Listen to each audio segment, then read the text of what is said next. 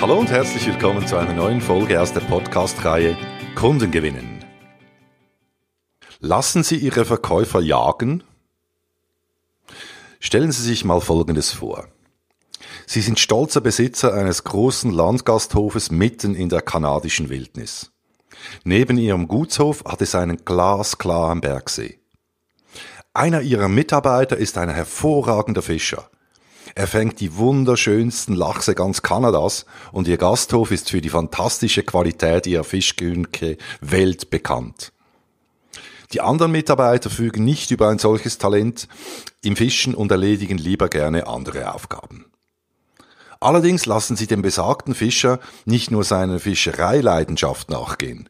Schließlich wollen sie das Maximum aus ihren Mitarbeitern herausholen.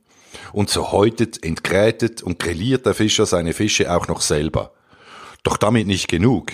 Am Abend arbeitet er auch als Kellner, serviert die Fische, räumt die Tische ab und wäscht anschließend das Geschirr.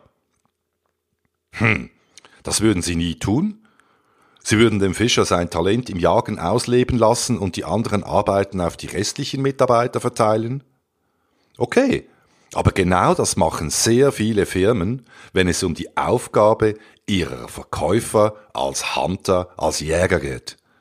Anstatt alles zu tun, um den sehr raren Hunter-Verkäufer den Freiraum zu schaffen, um hervorragende Ergebnisse zu erreichen, stopfen sie diese mit administrativen Arbeiten voll.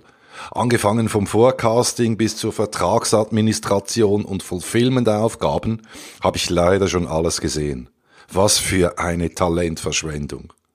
Und dann wundern sich Geschäftsführer und Verkaufsleiter, warum ihr Unternehmen zu wenig Neukunden gewinnt?